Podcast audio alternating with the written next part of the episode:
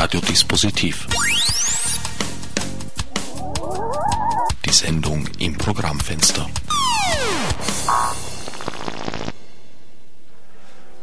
Willkommen im Programmfenster, sagt wieder einmal Herbert Gnauer mit lustigen Hintergrundgeräuschen. Da bohrt irgendjemand ganz heftig an unserem Haus. Na gut, ein gewisses Stolpern in die Sendung sind wir ja schon gewohnt, liebgewordene Tradition. Ja, begrüßen tun euch aus meiner Wenigkeit heute auch Claudia Bosse, Gerald Singer und, entschuldige deinen Namen, so, das musst du jetzt nochmal ins Mikrofon sagen, bitte. Ulrike Johansen. Dankeschön. Äh, ich muss meine Gäste ein wenig entschuldigen, aber es war eine, wie üblich bei Orange, etwas hektisch, hektische Studioübergabe. Äh, Gerald Singer sitzt am Boden. Nein, du kannst dir gerne einen Sessel holen. Da gibt es noch ein Studio. Da hast du noch ein eigenes Mikrofon. So, jetzt haben wir uns dann bald verteilt im Raum. So, also, na gut. Die Sendung kann beginnen. Gerald Singer kommt wieder, er mag kein eigenes Mikrofon, das nenne ich Ensemblegeist. Also die heute anwesenden Herrschaften sind allesamt äh, Mitglieder des Theaterkombinats, das dieser Tage, morgen ist glaube ich die letzte Vorstellung, die Perser von Aiskilos zum Besten gibt. Und zwar in einem stollenartigen Raum, der beim Bau der U3-Station äh, Neubaugasse entstanden ist. Äh, ein, ein, ein, ein langer Tunnel aus Gussbeton ein ganz eigener Raum mit einem ganz eigenen Stück. Schwere klassische griechische Tragödie. Mit Chören, äh, mit akustischen Effekten, die durch den Raum, durch die Personen bedingt werden.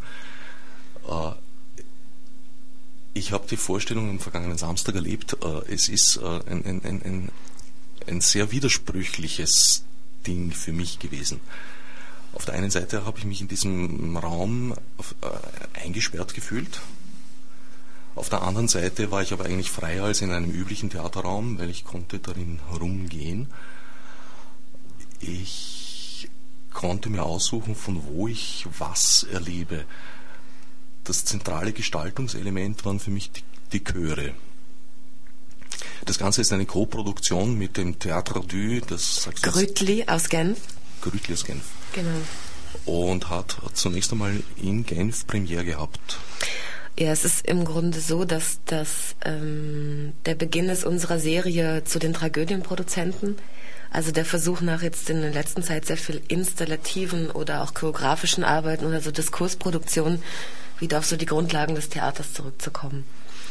Und in dem den Versuch zu unternehmen, einen Schnitt zu machen durch die Theatergeschichte, um eigentlich aus den unterschiedlichen Architekturen, politischen Verhältnissen, historischen Dispositiven und auch Theatertechniken zu lernen für zeitgenössische Praxis.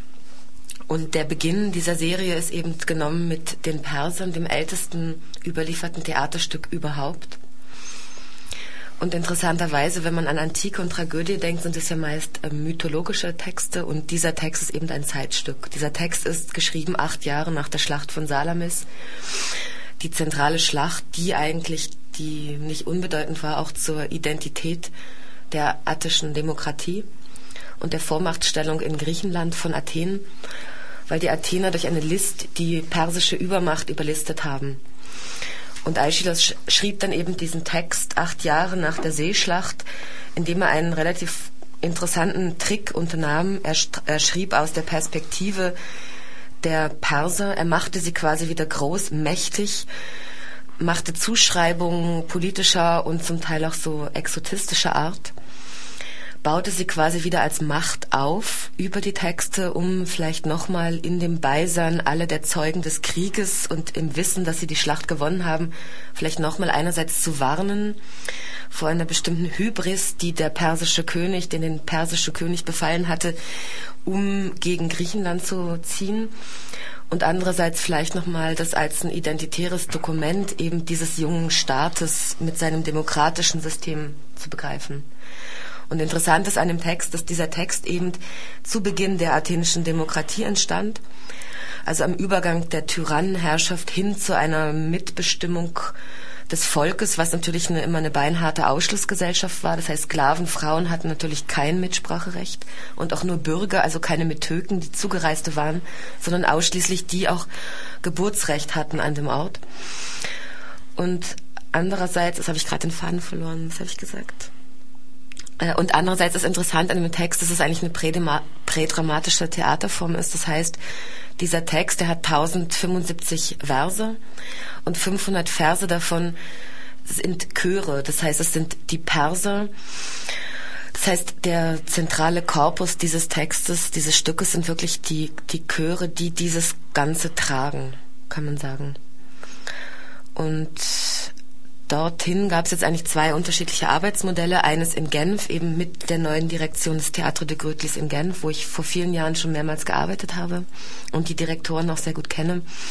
Ein Versuch zu machen, eigentlich ein politisches Element aus dieser beginnenden Demokratie, das heißt den Rat der 500, der im Grunde Gesetze ratifiziert und dann der Volksversammlung vorlegte, äh, zu benutzen, um daraus ein heutiges Arbeitsmodell abzuleiten. Das heißt, der Versuch war in Genf, einen Chor zu bilden von eigentlich 500 Bürgern der Stadt, die wiederum an diesem fremden, 2500 Jahre alten Text äh, mit dem konfrontiert werden, um diese Art von zum Teil fremder Sprache mit dieser klaren politischen Propaganda, diesen Zügen durchaus auch von so einem Imperialismus, in dem man auch dem Geschlagenen noch die Wörter in den Mund legt, diese Untersuchung zu machen über so eine Art von politischer Setzung von Aeschylus, als auch die Untersuchung von Theater, als auch diesem Zentrum eigentlich der Theaterarbeit, was eigentlich eine, eine der schwierigsten Dinge ist, unterschiedliche Körper, Biografien, Nationalitäten arbeiten an einem gemeinsamen Chor. Also das war der Versuch für Genf. Äh, und hier war der Versuch im Gegenzug über ein Tragödienmodell zu arbeiten. Das heißt, zu versuchen, einen Chor von zwölf Wiener Bürger, was jetzt alles eigentlich Bürgerinnen geworden sind, zu arbeiten. Das heißt, was im Grunde in Genf über die Masse, über die Menge äh, arbeitete hier über eine sehr ähm, über eine exklusivere Arbeitsweise zu nehmen, aber auch zu sagen, der hat eine andere Funktion, der Chor. Also wirklich sich an dem Tragödienmodell zu orientieren, weil es waren ursprünglich zwölf oder 15 Chorteilnehmer. Wieso ist der Wiener Chor so, so drastisch kleiner? Das war einerseits, also es gab erst auch einen anderen Versuch, der nicht funktionierte, weil ursprünglich war der Gedanke, man greift eigentlich auf heutige kollektive Chorformationen zurück die unterschiedliche Chorlieder übernehmen. Das hat dann eigentlich nicht funktioniert und dann war die Entscheidung klar zu sagen, man versucht einen Tragödienchor aufzubauen. Also man benutzt das historische Modell, um den Gegensatz auch zu machen und auch sich eine andere Kondition zu geben als Genf, was einerseits die äh, Chorarbeit ist, die Menge, was auch ganz viel damit zu tun hat, was das für ein Arbeitsmodell war. Und andererseits natürlich auch ähm, war das ein ganz anderer Raum. Also in Genf war es innerhalb einer klassischen 80er Jahre Blackbox, innerhalb des Theaters. Ein Guckkastentheater?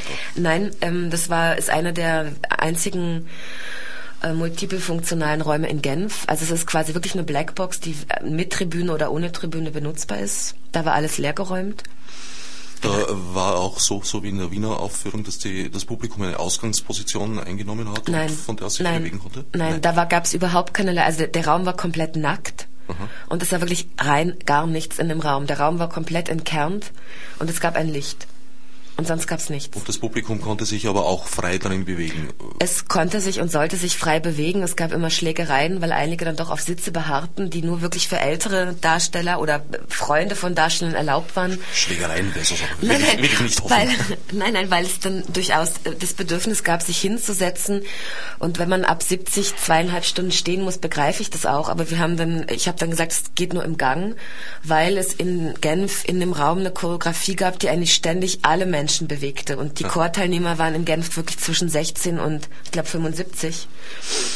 Und somit musste man ermöglichen, natürlich Freunden der Chorteilnehmer auch irgendwie das, wenn sie nicht mehr stehen konnten, sich hinzusetzen, aber immer außerhalb des Raums. Sonst war der Raum, ist eine Schachtel von 10 auf 25 Meter. 10 auf 25, das ergibt bei 500 Leuten jetzt was für durchschnittlich ein Quadratmeter.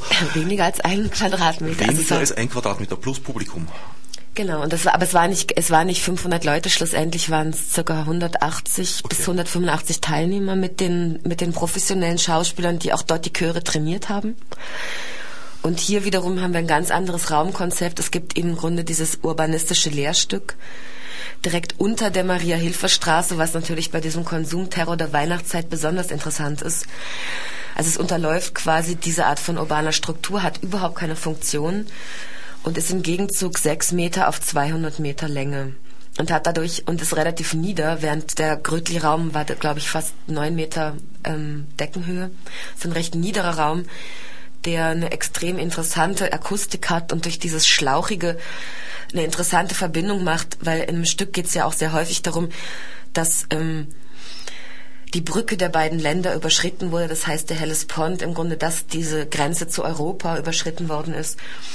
Und dass auch dieses Zwischenstück, dieses urbanistische Zwischenstück eigentlich auch zwei U-Bahn-Stationen verbindet. Das war dann plötzlich so ein Moment von Verknüpfung von diesen zwei Städten, dieses äh, Hinübergelangen, wo wir dann einfach ganz stark auf dieser Struktur mit dem Tunnel auch gearbeitet haben stark gearbeitet, muss man dazu sagen, dass das an keiner Stelle irgendwie plakativ äh, be, be, benutzt wurde, so hi, hi Hellas, hi äh, Persien. Standen keine Schilder. Nein, man musste eigentlich auf sehr vieles selber draufkommen. Du hast deinen Chor, also in, in, in Genf habe ich es leider nicht gesehen, aber ich kann mir vorstellen, dass es dort auch nicht viel leichter war, aber in Wien war es, hast du deinen Chor extrem gefordert, rein technisch. Es gab Partien, wo du diese zwölf Leute, hast du gesagt, glaube ich, mhm. äh, nahezu auf die 200 Meter aufgeteilt hattest. Mhm. Und wenn man ein bisschen mal versucht hat, so mit anderen Leuten synchron zu agieren, mhm ist das auf dieser Strecke kommen ja schon die, die, die rein akustischen Verschiebungen zu, zu, zustande. Das mit Laien zu machen, denke ich mir, muss ein, ein, ein sehr anstrengender Arbeitsprozess gewesen sein. Vielleicht kann die Uli was. Also es gab ja zwei ja, Sachen. Also einerseits gibt es ja die Verschiebung im Raum und es gab die Partitur und es gibt die Raumakustik, die permanente Verschiebung produziert. Die Partitur, auf die möchte ich noch gerne zurückkommen, ja. aber vielleicht sagt uns zuerst die Uli, wie das war. Ja, das war natürlich sehr anstrengend. Also wir haben sechs Monate geprobt und sind eigentlich mehr oder weniger da so hineingefallen, so ohne Vorwarnung. Es war ja relativ unklar, was jetzt auf uns zukommt. Ähm ihr, ihr, habt euch freiwillig gemeldet. Ich habe gesehen, ja. es gab einen Aufruf mhm. am Website theaterkombinat.com, mhm. damit wir die URL auch geschwind untergebracht haben. Äh, mit C. Mit C, selbstverständlich. Kombinat mit C und Com, 2C. Äh, wo hast du sonst noch Leute oder wo wurden sonst noch Leute dafür interessiert und geworben? Mm, wir hatten ursprünglich auch ähm, bestehende Chöre adressiert, die aber interessanterweise, obwohl jetzt ja, weil es einige kommen aus einem Chor, die meisten hatten kein Interesse, weil es nicht gesungen ist. Verstehe, also das wäre meine Frage gewesen, das waren Kirchenchöre und, und, und. Genau, also einfach bestehende Chorformationen, mhm. die dann ähm, die meisten gesagt haben, wenn sie nicht singen, interessiert sie das nicht. Interessiert sie das nicht, wobei ich mehrmals versucht habe, eigentlich diese Musikalität dieser Sprechpartitur zu verkaufen, aber offensichtlich ist mir es nicht gut gelungen. und aus, äh, außerdem gab es auch einen Aufruf im Standard. Also wir haben haben dann versucht, über, über direkte Adressierung unsere Website und den Aufruf ähm, an Interessierte heranzugeraten. Wo hast du es erfahren, Uli? Ich war in einem der Chöre, die angesprochen wurden. Und wir waren zu viert dann. Wel welcher Chor, wenn ich frage? Dakor. Das ist ja, das ist auch so ein Laienchor eigentlich. Und mhm. singt was für ein Programm? Epoche? Ganz gemischt. Ganz gemischt Ganz von gemischt. Renaissance bis, Alt bis Hans zeitgenössisch. Wirklich? Ja, naja, ja. Toll. Toll. Und du hast dich äh, gemeldet dann sechs Monate zuvor, praktisch im Frühjahr. Genau, im, nein, nein, im Juli. Im Juli haben wir begonnen zu proben. Und äh, ja, ich glaube, für uns alle war das am Anfang relativ unklar, ob wir das jetzt wirklich durchziehen wollen bzw. können, weil es ist ja doch sehr große Anforderungen. Wir haben uns zweimal die Woche getroffen, haben zu Hause noch zusätzlich die Texte auswendig lernen müssen. Das war ja jetzt sehr viel eigentlich. Und ich kann mich gar nicht erinnern, dass ich jemals im Leben so viel Text auswendig gelernt hätte und habe bis zu dem Zeitpunkt auch gar nicht gewusst, ob das mir überhaupt möglich ist. Ich glaube, es gibt wenige Hauptrollen, die so viel Text haben. Ja. Naja, gut, aber. Naja, ich würde schon ja, schätzen, so Mephisto aus beiden Fäusten oder so mindestens. Na, aber es war dann erstaunlich einfach eigentlich. Also für mich zum Beispiel, mich gewundert. Also weil, weil die, der Text eigentlich so schön ist und, und also mir hat sehr, es ist eigentlich leicht gefallen. Ich habe sehr genossen, dies auswendig lernen. Das war also ein ganz wichtiger Prozess für mich zu Hause. Also die Konzentration dieses Lernens des Textes, immer den Text zu wiederholen, das war schon so etwas ganz für sich, für mich was ganz, ganz Schönes. Ich habe das jetzt sogar weiter, weitergeführt. Ich lerne jetzt privat noch Gedichte auswendig, weil es mir so gut gefallen hat. Äh, der Text, darf ich vielleicht dazu sagen, ist eine Übersetzung von Heiner Müller. Nee, das ist eine Übersetzung von Peter Witzmann. Oh, Entschuldigung. Der eine, eine, eine wirkliche Interlinear-Übersetzung gemacht hat. Das heißt, er hat wirklich versucht, diese griechische Grammatik Wort für Wort zu übertragen. Und Müller war quasi der, der über seine Autorität dieser Übertragung den literarischen Ruhm verschafft hat. Also der hat, glaube ich, nicht viel eingegriffen, vielleicht noch ein paar Worte mit weggenommen und ein paar Verse verstellt aber sehr wenig, also eine sehr reduzierte Eingriffsform, aber vielleicht, dass er diese Interlinearübersetzung dann als Theatertext ähm, herausgegeben hat, ist vielleicht ganz wesentlich, weil es natürlich ideologisch immer eine große Frage ist. Wie gehst du mit griechischer Tragödie um, mit den Anapästen, mit den Rhythmen? Überträgt man die, indem man versucht, Füllwörter in dem Deutschen zu erfinden, um eine bestimmte rhythmische Struktur zu rekonstruieren. Und das ist eine Interlinearübersetzung, die eigentlich ein, die hat einen Rhythmus, aber es hat kein reguliertes Metrum. Also es ist quasi nicht äh, ident mit der altgriechischen. Also es fol folgt nicht einem konsequenten Versmaß, was das Nein. griechische Original tut. Nein. Ich verstehe. Was sehr auf, also mir aufgefallen ist, äh, diese Texte haben natürlich mehrere Komponenten. Eine davon ist eine inhaltliche, die äh, rein im Wortsinn äh, liegt. Die andere ist eine rhythmische. Und ihr habt sehr oft eigentlich gegen den inhaltlichen Sinnbogen einen Rhythmus gestellt als Irritation. Ich weiß, ja. Das war ein, ein, ein, ein, ein oft Wiederkehr, also für mich ein Irritationsmoment in, in diesem Abend. Jetzt würde mich zum Beispiel interessieren, äh, was stand bei dir? Wie hast du diese riesigen Textmassen gelernt? Vom Inhalt herkommend, vom Rhythmus herkommend oder beides? Beides. Es gibt ja diese Partitur eben, das hat Claudia noch gar nicht so genau erklärt. Das hat fünf Tonhöhen und Rhythmen, also verschiedene Pausen und Sinnzusammenhänge werden da produziert in so Mikrosätzen. Und wie, wie lernt man das eigentlich? Das ist interessant. Also einerseits in, äh, auf eine körperliche Art, glaube ich, indem ich sozusagen die Ton, Tonhöhen immer körperlich auch markiert habe für mich beim Lernen. Ähm, rhythmisch natürlich vom Wort her, aber auch optisch. Also weil ich habe ja die Partitur vor mir und stelle mir auch die Partitur vor, optisch. Auch beim Sprechen. Nein, Also beim? Sprechen nicht mehr, aber beim Korrigieren schon, ja. Diese Stimme, die wir jetzt aus dem Hintergrund ein bisschen gehört haben, gehört Gerald Singer, der in diesem Stück eine ganz besondere Position einnimmt, nämlich den Boten. Der Bote in der griechischen Tragödie ist irgendwie was ganz Besonderes, äh, was ich nie ganz begriffen habe. Ich möchte darauf hinweisen, dass der Gerald Singer sowohl in Genf den Xerxes gegeben hat.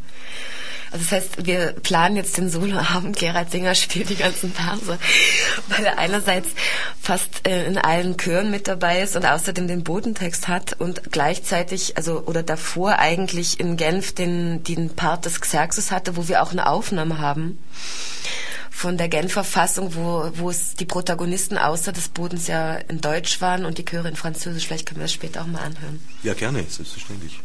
Aber erstmal. Aber erstmal Die Gerald. Singer. Oder magst du lieber zuerst Chor hören und nachdenken?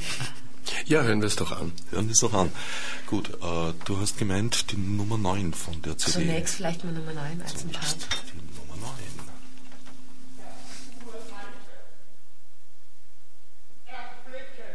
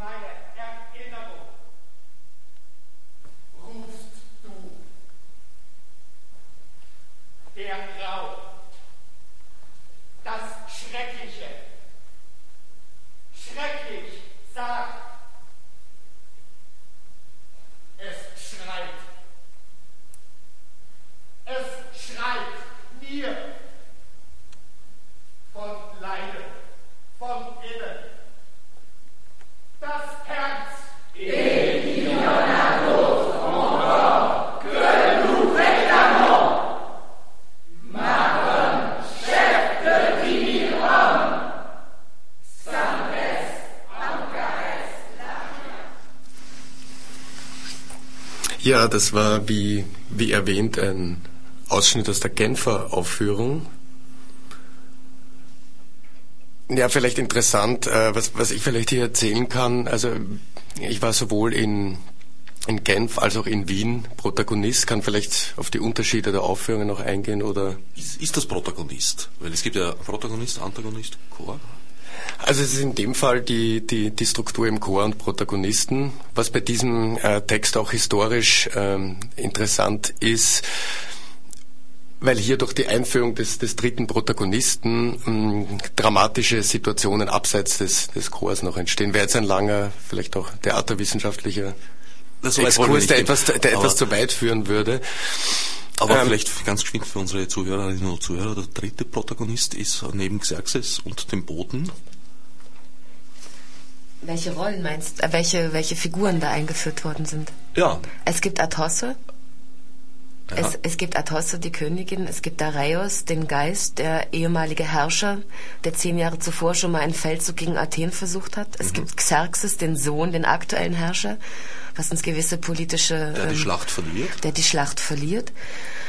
Äh, und es gibt eben äh, den Boten. Das sind die vier. Vier sind's, okay. Ich glaube, ich war hier historisch etwas ungenau. Ja. Also es gibt die vier Parts, aber das war noch in dem Modell mit den zwei Protagonisten. Also zwei Protagonisten spielten eigentlich diese vier Parts ursprünglich. Und der Antagonist ist in dieser Form noch gar nicht entwickelt gewesen. Ich meine, das ist das, was ich aus der Schule mitgenommen habe, nämlich diese klassische griechische Einteilung, Protagonist, Antagonist und der neutrale, unbeteiligte oder jede Position einnehmen könnende Chor. Okay, vielleicht reden wir über was anderes. Okay. Also, zurück zum Stück. Zurück zum Stück. Ja, mh, was hier vielleicht interessant ist in der Differenz dieser beiden Aufführungen, dass äh, beide Male eben mit der vorher schon angesprochenen diskutierten Partitur gearbeitet wurde, die eben, äh, wie schon erwähnt, dann kein Versuch ist, eins zu eins das Original zu übersetzen, also auch nicht den Rhythmus des, des griechischen Originaltextes, sondern ich würde sagen, in der Konfrontation auch der jeweiligen Sprache und der Möglichkeit einer, einer Übersetzung arbeitet. Und, und hier vielleicht also in, in, in Verbindung also diese zwei Arbeitsmodelle, also die Arbeit in Genf und in Wien, es natürlich spannend ist, wie wir jetzt bei diesem Beispiel gehört haben, auch die, das Spiel zwischen, zwischen der französischen Sprache, also der französischsprachigen Partitur und der, der deutschsprachigen. Also diese Form, das in, in Spannung und, und Dialog zu setzen und in Wien ähm, selbstverständlich das Arbeiten also nur, nur in Deutsch. Und glaube ich, was ganz interessant war, was ja für euch auch so ein Ding war, dass zum Beispiel diese Xerxes-Partie, das war in dem Genfer Modell so, dass zum Schluss, deshalb hört man auch so ein Blättern auf der Aufnahme, da waren dann alle beteiligt, da sprachen dann alle 170 Chorteilnehmer. Was man da jetzt gehört hat, waren circa 160 Leute oder 170 Leute, die gesprochen haben, ist aber mit einem Kunstkopfmikro aufgenommen von jemand, der geht. Und das heißt natürlich, dass das ganz andere Entgegensetzungen waren. Jetzt für zum Beispiel Xerxes als eine Stimme gegenüber dieser Menge und er war über den anderen. Also es gab eine räumliche Höhenunterscheidung von neun Metern oder zehn Metern. Also es war eine ganz andere Ordnung als hier, wo du dann die, diese kleinere Anzahl hast und eine ganz andere Raumsituation. Was natürlich nochmal diese Frage oder dieses energetische Moment von Chor oder was ist eigentlich dieser Dialog oder was ist dieser Endtrauergesang? Eigentlich auch in der Form von einer Verabredung, was ich ganz interessant finde. Das ist eigentlich gar nicht, also im Sinne, wie man heute eigentlich einen Dialog begreift ist, sondern eigentlich in den, diesen Dialogen eigentlich fast immer wie so eine Annahme ist, die ich ganz interessant finde, dass es einfach das eine auf das andere ansetzt. Aber es ist nicht der Dialog im Sinne von Psychologie. Ich würde es auch eher als eine Abfolge von Monologen sehen. Also ja, oder das ist ja schon eine dialogische. Gespräche in dem Sinne. Nee, in dem Sinne nicht eine Dialogstruktur. Und das ist ganz interessant, was es auch, glaube ich, für den Darsteller heißt, vom Sprechen, dass im Grunde alles in den Worten steht, sowohl vom Chor als auch vom, von den Protagonisten, dass man nicht irgendwie groß erst eine, eine Begründung braucht, situativ, aus der man dann spricht. Also man muss das Sprechen, man muss die Worte, man muss diese Wortkörper, das Fleisch der Worte, wie die Wortbilder aneinander krachen, die muss man ergreifen. Und eigentlich die unterschiedlichen Sprechpositionen, die in diesem alten Text unheimlich interessant sind und wechselhaft. Also wie der Chor eigentlich permanent wechselt zwischen ich und wir, wobei das wir auch ganz oft wechselt zwischen eigentlich einer Repräsentation von einer persischen Gruppe bis hin zum griechischen Chor. Also es sind eigentlich sehr, man muss sehr aufmerksam sein in der Verwendung der Sprache in diesen Wechselfunktionen. Und das finde ich gleich nochmal interessant. Vielleicht kannst du was nochmal dazu sagen, was das eigentlich für ein Sprechen ist oder mhm. was ist das eigentlich für eine Form von Spiel oder Darstellung. Ich mache jetzt immer so Anführungsstriche mhm. mit meinen Händen, die sieht man im Radio leider nicht. Wir hören's.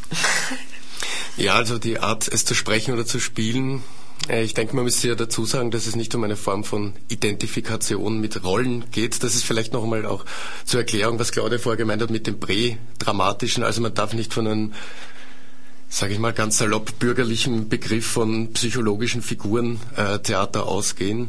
Also erscheint mir hier ganz wesentlich, also vor allem bei einem, dem ältesten, äh, hier diesem auch ältesten erhaltenen Text, der überhaupt erhaltenen, der vollständig erhaltenen Theatertext, dass es hier eben in dieser Konfrontation zwischen Chor und, und Protagonisten ja, vielleicht eher um Sprachmasken geht, würde, würde ich sagen, als um, um Figuren in diesem Sinn. Also es werden natürlich hier auch historische Figuren bezeichnet, wie eben vorher erwähnter Xerxes, eben der Herrscher, der dann mit dem, also ohne Heer nackt am Ende des Stückes zurück ja, kommt, aber, aber, man darf es nicht als, als, als Figurenkonflikte in diesem Sinn. Ich glaube, man darf sie Sinn gar nicht so sehr überhaupt, ich, ich, also ich habe sie gar nicht so sehr als Individuen empfunden, als als exemplarische Figuren, die jetzt auch nicht eine Emotion darstellen und spielen, dass es ihm schlecht geht, sondern eigentlich er erzählt, dass es ihm schlecht geht. Genau, das ist vielleicht genau der Moment, dass wirklich über das Sprechen die Dinge stattfinden. Also dass man beschreibend eigentlich. Genau, das ganze Stück kann man sagen, es passiert nichts. Also es passiert eigentlich keine Situation oder Handlung. Alles, was dort passiert, passiert eigentlich über den Diskurs. Also das heißt über das Reden, über das Erzählen über. Wobei es interessant ist, dass dieses Erzählen über ähm, permanent eigentlich Zeitform wechselt, also zwischen Gegenwart, Vergangenheit und Zukunft hin und her changiert. Und das eigentlich, glaube ich, für, den, für das Sprechen sowohl für den Chor als auch für die Protagonisten eine große Herausforderung ist, wie kann ich diese wenn nichts stattfindet, ist das Stattfindende die Sprache. Also ist im Grunde das ähm, die Reanimation dieser Sprache im Augenblick. Dass eigentlich jedes, was gesagt wird, im Augenblick qua des Sprechens, des phonetischen Verfassens, was natürlich immer zusammengehen muss mit einem Denken, damit es dann eine teilbare Information wird, auch für die Zuschauer. Also diesen Akt muss man animieren im Augenblick in dem man räumlich verortet ist, niemals vorweg oder zurückdrängen darf, dann passiert es nicht. Also es passiert wirklich etwas, Vorgänge, Denken, Emotionen vielleicht auch, über das, was da eigentlich in dem Text bezeichnet wird, über Wort, Fleisch aneinander stößt, über Energien sich herausstößt. Was ich sehr interessant finde jetzt in so einer Theaterlandschaft, die gerne so über Trash, Pop, Zeichen, Bildhaftigkeiten operiert, sind alle Bilder, alle Assoziationen, alle Imaginationen eigentlich im Text selbst. Und das war im Grunde, glaube ich mal, so unsere Archäologie, mhm.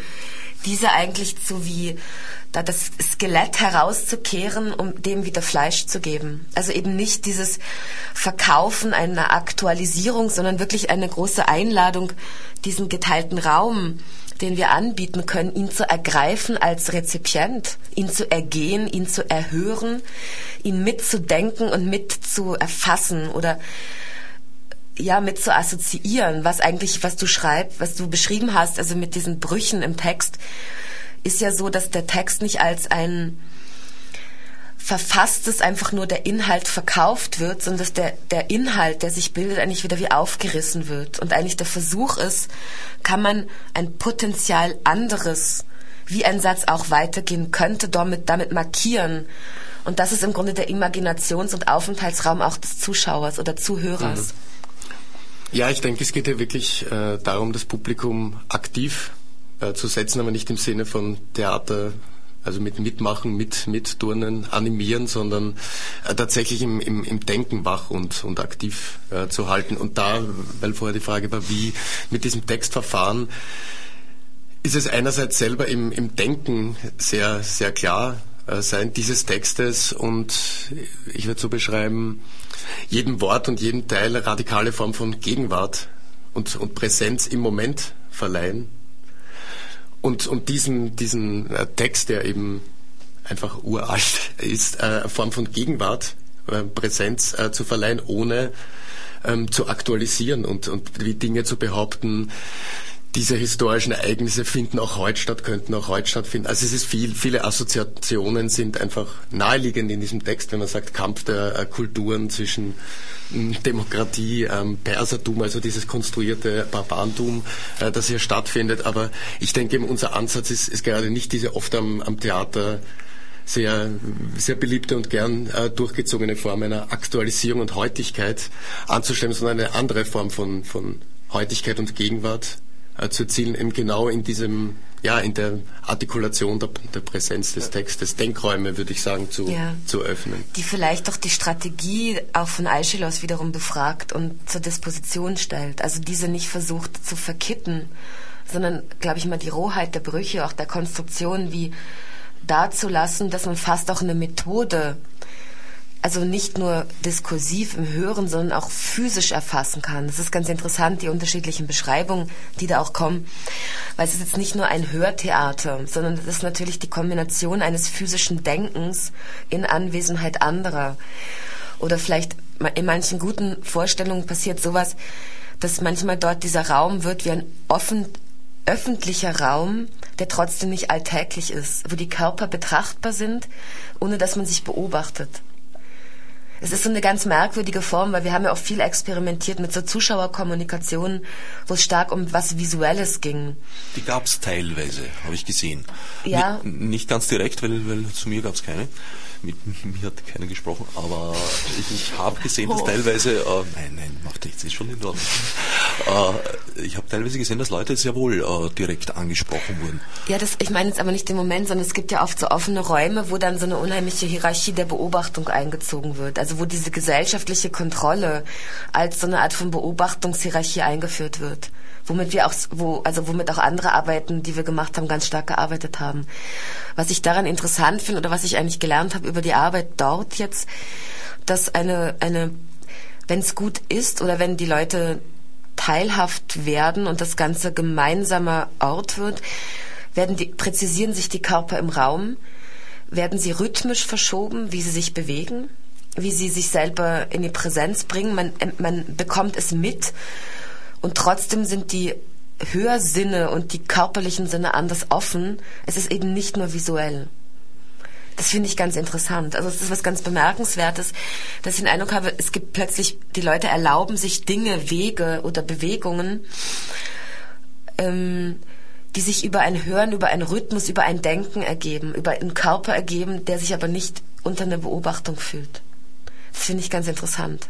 Naja, also, wenn Zweifel. ich so aus meinen eigenen Erlebnissen äh, schildern darf, äh, man fühlt sich sehr wohl unter Beobachtung, wenn man zum Beispiel zwischen zwei Menschengruppen hindurchgeht und da steht dann 60 Meter einfach niemand da geht man schon über eine Präsentierfläche. Das heißt, je weiter oder einsamer der Raum ist, desto gefragter ist eigentlich dann das Individuum, diese Wege zu setzen. Natürlich. Mein erster Eindruck, mein erster optischer Eindruck war am Anfang des Stückes, da stand ich äh, sehr dem Eingang zu. Und der erste Chor kommt von der Gegenseite. Und dem Chor voran ging ein Mann, den ich äh, natürlich nur als Schatten gesehen habe. Also ich konnte auch nicht sehen, in welcher Farbe der gekleidet war oder sonst irgendwie. Und es stellt sich natürlich die Frage, gehört der dazu? Oder äh, ist der Teil des Ganzen oder ist er ein, ein, ein, ein, ein, ein, ein Zuseher? Und natürlich beginnst du auch äh, darüber nachzudenken, äh, wie geht der oder wie würdest du gehen vielleicht in diese Es gab eine ganz schöne Beschreibung von einem Zuschauer, das mochte ich sehr. Ich zitiere das jetzt hier anonym, der gesagt hat, dass in diesem Raum mit diesem Text und mit diesem Denken kommt der Zuschauer in die Situation eigentlich eines ähm, ähm, Darstellers bei einer Probe. Dass man bestimmte Bedürfnisse hat oder Begehren hat und sich dann aber wie selber fragt, wie man dahin gelangt. Also man wird sich sehr bewusst der eigenen Verfasstheit und auch der, des eigenen Körpers im Tun bestimmter Wege. Das finde ich eigentlich ganz interessant. Also etwas, was ja eigentlich immer sich sonst über eine, einen Vertrag im Gesellschaftlichen reguliert, wo man sich die Fragen nicht mehr stellt, wird irgendwas rausgeschält, was mir sehr gut gefallen hat als Beschreibung. Und das Zweite, was mir sehr gefiel, war die Beschreibung, dass man dort wie sehr, sehr bei sich ist in dem Hören oder sehr gesellschaftlich ist, was aber nicht in der Form ist von Gesellschaftlichkeit, die das, die Alltagszusammenhänge wieder abbildet. Denn wenn, wenn diese Person eine Liebe dort wieder treffen würde von vor 20 Jahren, wäre es nicht die Liebe von vor 20 Jahren. Und das hat mir sehr gut gefallen als so eine Art von Enthebung, die trotzdem sehr konkret ist, aber nicht nur Alltag oder Alltagszusammenhänge wieder rekonstruiert. Das mochte ich eigentlich sehr, als so eine Form von Anwesenheit. Und wenn diese Form von Kollektivität oder Gemeinschaft gelingt, passiert dort etwas im gemeinsamen Prozessieren, im Denken, im Erfahren, im Durchgehen mit diesem Text, was ich eigentlich sehr interessant finde. So, ich war jetzt leider ein bisschen abgelenkt. Irgendjemand hat dankenswerterweise das Layout unseres Studiorechners ziemlich umgebaut. Äh, ich fürchte, die CD, die du mir jetzt äh, nebenbei gegeben hast, nicht. werden wir nicht spielen können. Okay, schade. Dann könnten wir vielleicht, wenn später nochmal was aus Genf hören. Gerne, ja. Naja, dem darf ich hinzufügen, dass äh, man sich als Zuschauer jetzt natürlich auch nicht ganz emotionslos dem Ganzen gegenüber, äh, also eigentlich gegenüber kann man nicht sagen, weil man fühlt sich mittendrin durchaus. Äh, und manchmal fühlt man sich durchaus nicht entscheidungsfrei, weil einen Dinge abstoßen oder anziehen. Äh, also irgendwie wird man stellenweise durch den Tunnel getrieben. Man kann natürlich auch verschieden darauf reagieren. Man kann resignieren, und sagen, äh, ja, ich äh, lasse das jetzt mit mir geschehen oder sich auf der Seite niedersetzen und sagen, ich nehme mich raus für einige Zeit. Oder man kann ihm auch folgen. Das, das, das war eine sehr spannende Sache. Was mich mal interessieren würde, an, ich habe zwei Fragen, eine an dich und eine an die Uli eigentlich. Kannst du sagen, deine, was du eigentlich für eine Zeit dort verbracht hast, also mit den anderen und war das dann ein Ereignis für sich oder wie gab es dann wieder für dich so ähm, Spuren oder Verbindungen zu dem Text und was der Text eigentlich verhandelt? Der Zeitraum war ein ganz eigener. Das war eine in sich auch geschlossene Sache. Äh, was nicht heißt, dass, dass, dass ich nicht nachher darüber nachgedacht hätte. Das im Gegenteil war sogar sehr stark. Nicht nur, weil ich gewusst habe, dass wir heute Sendung haben. äh, den Zeitraum als solchen könnte ich überhaupt nicht definieren. Also emotionell habe ich die, die, die, die, die Zeit, die da verstrichen ist, nicht beurteilen können. Ich weiß nicht äh, emotionell, ob ich da jetzt eine Stunde drin war oder fünf Stunden. Es waren teilweise äh, durchaus sehr unangenehme Erfahrungen, weil man ja auch mit einer Tragödiensituation, also man, man, man ist ja ständig mit, mit, mit Katastrophen eigentlich äh, konfrontiert. Wenn auch in einer sehr abstrakten Weise auf der einen Seite, auf der anderen Seite äh, muss ich zugeben, dass es äh, immer wieder Passagen gegeben hat, wo ich der inhaltlichen Wortsinnebene nicht folgen konnte mhm. und mich der musikalischen Ebene sozusagen hingegeben habe, die ja auch äh, für sich wieder was transportiert hat.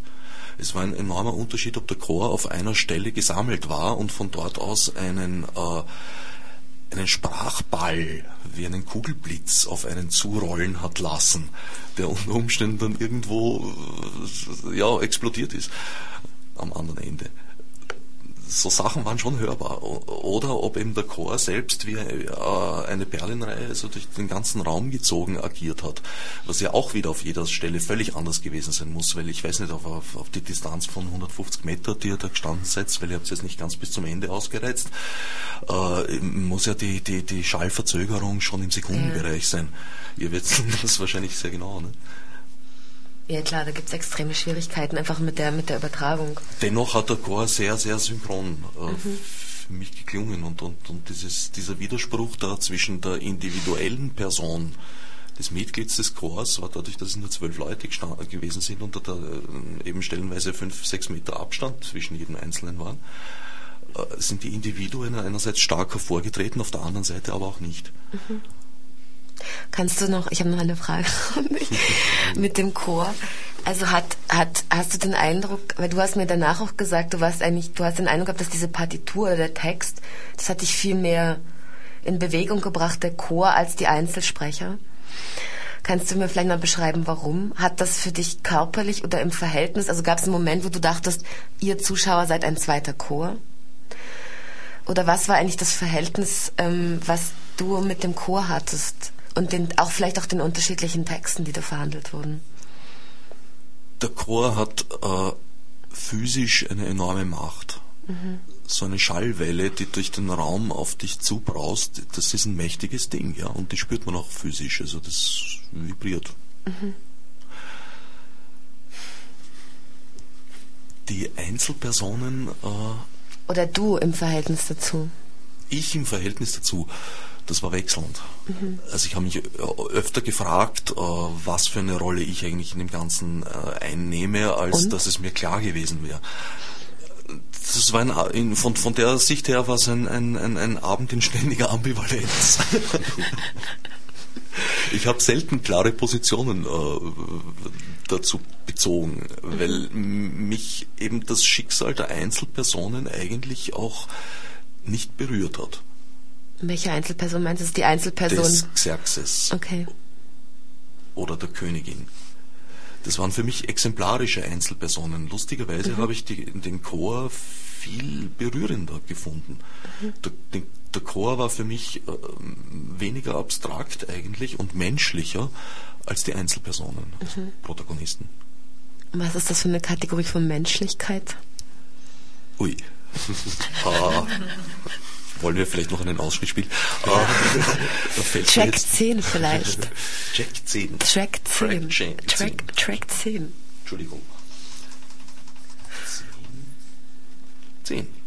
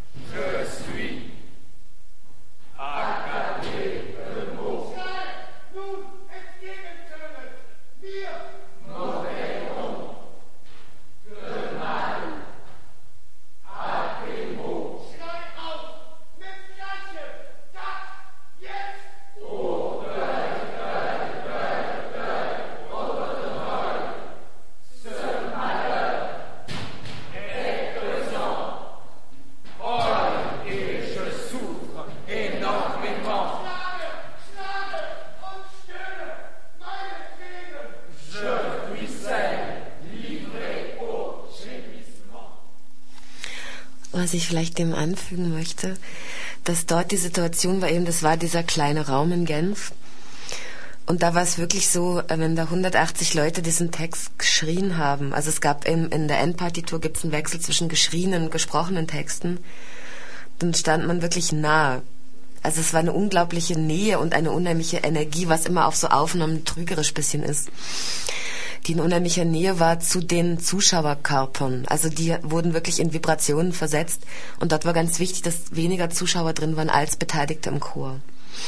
Weil dort der Moment auch wirklich war, dass mit den ersten Proben eigentlich die Arbeit an den Persern begonnen hat weil es wurden eben ähm, zehn Chöre gebildet, die jeweils von Schauspielern äh, über zwei Monate trainiert wurden, auch zweimal die Woche mit Proben die ich vorher in Genf einen Monat lang in die Partitur äh, eingewiesen habe. Wir haben eine gemeinsame Skizze erstellt. Also ich habe von ihnen einfach die Sprechtechniken ihnen weitergegeben, Körpertechniken und eine Choreografie im Raum erstellt.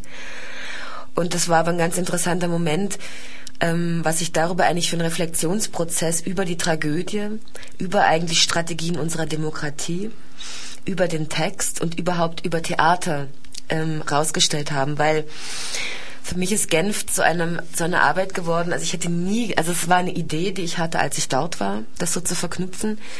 Und es war eigentlich ein unheimlich interessanter Prozess, weil ich nie gedacht hätte, dass man so weit kommt oder zu so einer Qualität. Also man kann im Grunde sagen, da haben 180 Leute aus sehr unterschiedlichen Altersgruppen, sozialen Umfeldern und äh, auch Nationalitäten eine sehr radikale experimentelle Theaterarbeit gemacht die vielleicht ähnlich wie du gesagt hast, man wusste erst gar nicht genau, was man sich einlässt, aber wo dann so interessant war, wie eigentlich, was eigentlich für Theater möglich wäre, wenn man den Leuten erlaubt, Erfahrungen zu sammeln. Das heißt, was ich unheimlich, also es klingt so pathetisch, aber ich, was mich wirklich berührt hat, einerseits, dass alle wollten das gemeinsam tun. Es hatte was unheimlich Generöses oder auch was sehr Konzentriertes auf etwas hin, was dann, indem die unterschiedlichen Persönlichkeiten sehr plastisch machte, weil es etwas gab, was größer war als der Einzelne selbst, aber nicht größer als jetzt eine, also als ein Interesse, was eigentlich so ein Objekt war, was diese unterschiedlichen Biografien, Körper, Menschen eigentlich ja sich zueinander verhalten ließ. Und andererseits war es für mich total interessant, jetzt so aus so einer Regiepraxis heraus, dass eigentlich ich den Eindruck hatte, das beginnt jetzt auch hier extrem, dass eigentlich über die Erfahrungen wird immer mehr möglich dass es gab Konzepte, es gab Reden und dann gab es eigentlich ein Erfahrungswissen über jedes Tun. Und das finde ich eigentlich ein unheimliches Potenzial für Theater, weil man oft immer in so kulturellen Verständnissen gefangen ist, die natürlich immer aus bestimmten Praxisen, Praktiken kommen, die bestimmte Sachen reproduzieren.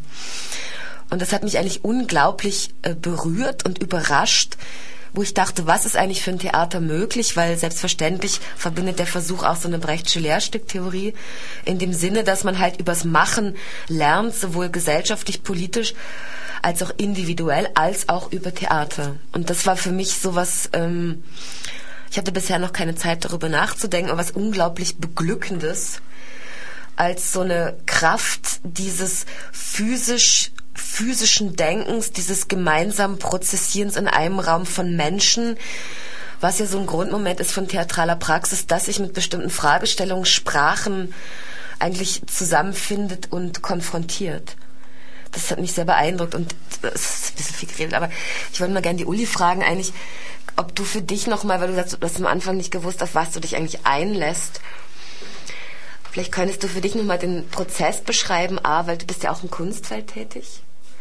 Also einerseits zu Theater, was das eigentlich, ob das für dich irgendwas eröffnet hat oder verändert hat? Oder auch, was es eigentlich für Kommunikationsverhältnisse heißt mit dem Zuschauer, weil das experimentiert man jetzt gerade, das konnten wir in den Proben nicht mhm. ausprobieren, sondern es mhm. kommt halt jetzt und man merkt doch, wie das immer mehr ähm, greift. Und vielleicht nochmal, weil das, der, der Text ist schön, aber vielleicht noch, ob dann ein anderes ja, was über diese sechs Monate eigentlich das für Verhältnisse mit dem Text ähm, oder ein Denken oder ein Tun mit dem Text eigentlich vielleicht mhm. geändert hat? Das sind jetzt so viele Fragen auf einmal. Mhm. Ja, jetzt muss ich mich konzentrieren. Na, also für mich war das wahnsinnig spannend natürlich, weil, weil ich meine, ich habe natürlich schon mit Prozessen jetzt im Kunstbereich zu tun, aber die, die sind natürlich immer recht einsam. Das heißt, ich selber mache auch Kunst. Installation, entwickle Dinge, aber die tue ich für mich, ich mache sie alleine und das war jetzt natürlich eine Arbeit in der Gruppe. So etwas scheue ich normalerweise sehr. Und äh, es war natürlich für uns auch eine ambivalente Zeit, bis jetzt sogar, weil es ist natürlich wahnsinnig anstrengend. Es ist sehr anstrengend äh, äh vom Zeitaufwand, es ist sehr anstrengend von der Auseinandersetzung mit dem Text, es ist äußerst anstrengend auch in der Auseinandersetzung mit der Gruppe. Da sind wir auch durch bestimmte äh, äh, Prozesse natürlich gegangen. Und auf der anderen Seite ist es natürlich ganz großartig, wenn man dann sieht, was für ein Ergebnis da entsteht oder wie sozusagen in diesem gemeinsamen Arbeiten dann so ein ja, so ein grandioses Stück ja, Sprache lebendig wird einfach. Das war für mich sehr beeindruckend, muss ich sagen. Ja, einerseits bin ich natürlich jetzt froh, dass diese Frohen vorbei sind. Auf der anderen ein, einmal musst du noch dienen. Ne? Einmal muss ich noch dienen. Auf der anderen Seite wird es mir sehr fehlen, muss ich sagen. Und es hat für mich sehr viel verändert. Also es ist ein ganz neues Erfahrungsfeld. Äh und, und ich meine, ich beschäftige mich schon sehr viel auch mit Sprache, aber eben auch nur in diesem privaten Bereich, da liest man, aber man spricht es ja nie. Das ist der große Unterschied und das hat für mich schon sehr viel eröffnet. Einfach. Mhm. Also und dass das ein Text ist über den Krieg, also ist ja nochmal interessant, da haben wir noch gar nicht drüber geredet. Ja, das ist natürlich. Weil das ja die erste Medialisierung eigentlich ja. von Krieg. Ja, das ist natürlich jetzt auch ein weites Feld. Das ist richtig. Was mir persönlich wahnsinnig gut gefallen hat, ist, es ist wirklich, das hat ja auch irgendein ein Zuschauer nach einem Stück gesagt, das ist ein, ein äh, etwas gänzlich ohne jeden Humor. Das habe ich genossen. Ich meine, ich liebe humorvolle Dinge. Ich habe es wahnsinnig genossen, da einfach mal ganz ernst sein zu dürfen. Über Monate. Und dass es wirklich mal gefragt ist, dass man ernst ist. Weil das ist ja so eine Eigenschaft, die gehasst wird. Man muss immer eben, also das fand ich ganz toll. Das habe ich wirklich genossen. Und dieses, ähm, dieser Aspekt des äh, Krieges fand ich natürlich, ja, das ist natürlich sowieso vielschichtig, habe ich jetzt sehr stark gefunden, auch äh, äh, oder eigentlich ist das erst so richtig herausgekommen jetzt bei den Aufführungen, also in Interaktion mit dem Publikum äh, auch in, mit diesem Auftrag der Kontrolle. Wir haben ja während der Botenrede sozusagen den Auftrag, auch Blickkontakt mit dem Publikum aufzunehmen. Das heißt, also sozusagen die Beobachtung der Beobachter, also dass da sozusagen ein Spiel entsteht. Und da fand ich es ganz äh, beeindruckend, was sich da eigentlich an dem, was sozusagen der Gerald produziert, in dem, was er spricht, der, die, sozusagen das, die Zuschauer das aufnehmen und wenn da große Konzentration und Berührung ist, wie das dann auf mich zurückschwappt. Und da so Momente der, der entstehen einfach, wo tatsächlich dann der Alltag und das Fernsehen und der Krieg auf einmal voll reinknallt in dieses Stück. Das, das habe ich ganz beeindruckend gefunden. Also ohne das irgendwie künstlich produzieren zu müssen. Es passiert einfach zwangsläufig dann in dieser gemeinsamen, konzentrierten Situation. Zum Teil hat der Chor äh, eine sparsame Gestik, sage ich mal, eingesetzt. War das Teil der Choreografie oder war das Teil des, des der individuellen Gestaltung? du meinst Schmerz, Schmerz, oder wie? Die Gestik dabei. Ja, Sicher meint es. Es gibt ja nur eine einzige Stelle. Naja, das war natürlich schon. Das war schon Choreografie, aber es war kein Zwang sozusagen. Es wurde man sehr also, unterschiedlich ausgeführt. Genau. Da ging es eigentlich, das war eine, ist ein, ein, einer der heiklen Punkt. Nein, es ging darum, dass eigentlich das, wie eigentlich Unterstützungsgesten sind, die eigentlich ein, einer, einer jeden diese ähm, Textpartitur nochmal vergegenwärtigen. Das ist eigentlich wie eine Art von, von Verräumlichung, also individuelle Strategien der Verräumlichung dieser Textpartitur. Und das führt dann zu sehr unterschiedlichen Übersetzungsformen. Also das heißt, es gibt ein ganz konkretes, es gibt einen ganz konkreten Bezug, die unterschiedlichen Höhen und rhythmischen Verhältnisse dieser ähm, Mikrosätze. Und die werden dann sehr unterschiedlich prozessiert. Na gut, ich meine, äh, irgendwo ist man da auch äh, in einer körperlich wirklich sehr, sehr anstrengenden Position. Also zweieinhalb Stunden Spannung zu halten allein ist, ist, ist, ist eine enorme physische und psychische Anstrengung. Auf 200 Meter Länge. Auf 200 Meter Länge. Äh, Was nicht ich unwesentlich ist. Also, auf kleine persönliche Chorerfahrung zurückblenden. Ich habe mal mitgespielt beim Dieter Haspel vor vielen Jahren in der Heiligen Johanna der Schlachthöfe, wo es auch eben diese Arbeiterchöre und das alles gibt. Und ich weiß, wie schwer wir uns getan haben, obwohl wir damals alle ausgebildete Schauspieler waren und eigentlich sprechtechnisch geschult, wie schwer wir uns getan haben, diese Chöre zu erarbeiten in einer Art und Weise, wo sie, äh, würde ich mal sagen, einen vergleichsweise sehr simplen Rhythmus hatten dann einem strengen Versmaß folgen. Aber- Damit bin ich wieder bei einer Frage, entschuldige, ich unterbreche dich ungern, aber ich möchte unbedingt wissen, also der, über die Partitur habe ich inzwischen erfahren, es gibt fünf verschiedene Tonhöhen. Es gibt auch Lautstärkeangaben, zweifelsohne. Nein. Nein. Also in der Partitur sind keine Lautstärkeangaben drin, sondern die Partitur ist einfach nur eine Art von, man kann sagen, eine proportionale Sprechgrammatik mit unterschiedlichen ähm, Pausennotationen. Die, Mit einem strengen Metrum oder? Nein, also uff. Ähm, äh, nur ganz kurz davor, und die akustischen Behandlungen waren dann die Prozesse in dem Raum, die dann diese Definition getätigten. Also die Partitur ist eigentlich erst zunächst nur eine Art, wenn du einen, um die Linearität aufzuheben und bestimmte andere Verhältnisse von Satzteilen herzustellen, um auf den potenziellen Sinn zu arbeiten. Ob das jetzt geschrien ist, außer ganz am Ende beim Xerxes, da ist es fixiert mit dem Schreien. Ob es geflüstert wird, ob das jetzt nochmal in der Partitur gedehnt wird, wie stark da die Akustiken sich verändern, das sind nochmal Sachen, Bestimmung für sich, wie wohl aber zum Beispiel die Ebenen auf dem I, also die höchsten tendenziell stärker artikuliert werden als die auf dem U, die ganz unten liegen. Da folgt ja jetzt einer, einer, einer äh, historischen Aufführungspraxis. Nein. Nein. Nein. Das ist äh, eine eigene Festlegung. Genau. Das war einfach ein Versuch zu sagen, also wie kannst du in der Schwierigkeit sagen, okay, es, es gibt vielleicht einen Chor mit 500 Leuten, was kann es für ein Notationssystem geben? Da kam natürlich lange Jahre Chorerfahrung mit, so gut wissend, was eigentlich immer Probleme sind beim Chorsprechen. Das heißt, Das Theaterkombinat, muss ich dazu sagen, für Leute, die es nicht kennen, beschäftigt sich sehr, sehr, seit sehr, sehr vielen Jahren mit Chören Genau. in verschiedensten Gruppierungen und Genau. Zusammenhängen. Und ich glaube, das Problem ist, also ich, jeder wird das kennen, dass zum Beispiel, wie halte ich einen Vers? Also wie halte ich zum Beispiel, wenn es ein Enjambement gibt, das heißt, es gibt einen, einen grammatikalischen Sinn, der über einen Versumbruch unterbrochen ist. Und oft sozusagen, wie kann ich das tun? Wie kann ich das denken? Was gibt's da für Techniken? Und da gibt's oft, entweder fällt, fällt ein Vers am Ende runter oder er wird künstlich hochgezogen, was dann so eine Markierung ist, aber was keinen Sinn eröffnet. Und wie kriege ich die Sprache in Bewegung, dass sie von denen, die sie produzieren, ein teilbarer Gedanke wird. Also es gibt Techniken, dann bleibt immer nur das Sprechen an der Person, die spricht, hängen. Und es gibt eine Form des Sprechens, wo man diesen Sinn zwar produziert, ihn führt, diese Choreografie des Denkens verfasst in dem Raum, aber trotzdem einen teilbaren Sinn produziert, was eine große Differenz ist. Ja, leider sind wir jetzt schon ganz hart am Ende der Sendezeit des Programmfensters angelangt. Die Uli wollte ich unbedingt noch fragen. Du hast gesagt, du beschäftigst dich mit, In du beschäftigst dich mit Installationen. Welcher Art? Äh, ich bin bildende Künstlerin und mache Installationen aus verschiedensten. Verschiedensten Materialien in, Ja. und Zusammenhängen? Na, vielleicht, wenn du mal eine Ausstellung machst. so- Genau. Die kannst du im Radio besprechen.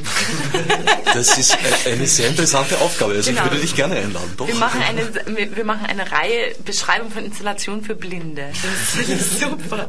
Das ist in der Tat ein interessantes Thema. Ich habe mal ein halbes Jahr mit einem Blinden zusammengelebt. Das hat wiederum meine Wahrnehmung der Welt ganz schön verändert. Äh, Nochmal zurück zu Ihrer Aufführung. Morgen ist, glaube ich, die letzte Vorstellung. Gibt es Genau. noch Chancen, hineinzukommen für Leute, die...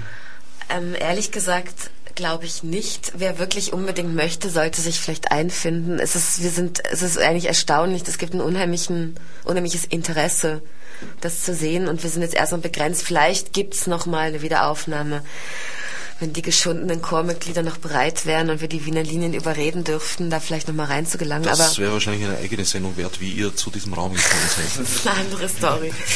Aber äh, es ist eigentlich schon weit ausgebucht morgen. Okay. Also wer hinkommen mag, es ist in der U-Bahn-Station Neubaugasse auf der Seite vom Café Ritter, darf ich jetzt mal sagen. Ist zwar Werbung, Genau. aber Und das Ganze bildet den Anfangspunkt einer Serie. Genau. Äh, von wie viel Stücken? Wie geht das jetzt Also weiter? ursprünglich, die Ansage war mal sechs. Zu sagen, man beginnt wirklich mit dem ältesten Dokument als eine Art von äh, Medialisierung von Krieg, von Geschichte und geht über unterschiedliche Schnitte, über die Renaissance, über Barock, über die Klassik bis hin in die Gegenwart. Also irgendwann war mal so projektiert, dass das letzte Stück dann vielleicht Bambiland ist von der Elfriede Jelinek, was ja wiederum die Pers zur Grundlage hat. Das wäre dann, glaube ich, 2011. Toller Bogen.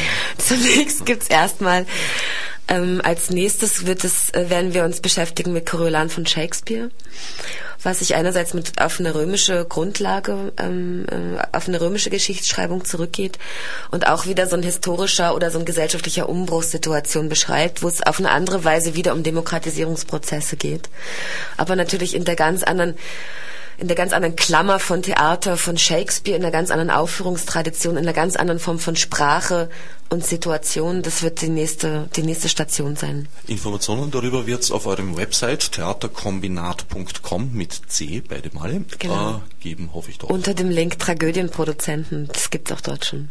Ja, dann danke ich euch vielmals für euren Besuch. Äh, Meine heutigen Studiogäste waren Claudio Bosse, Gerald Singer und Uli vom Chor, deren Nachnamen ich schändlicherweise Johansen. Dankeschön. Ja, Danke. in dem Sinn wünsche ich euch eine erfolgreiche Schlussvorstellung morgen und weitere Produktionen, die genauso spannend sein mögen. Odsnev Margot mit Murnesi. Fichte subsidiar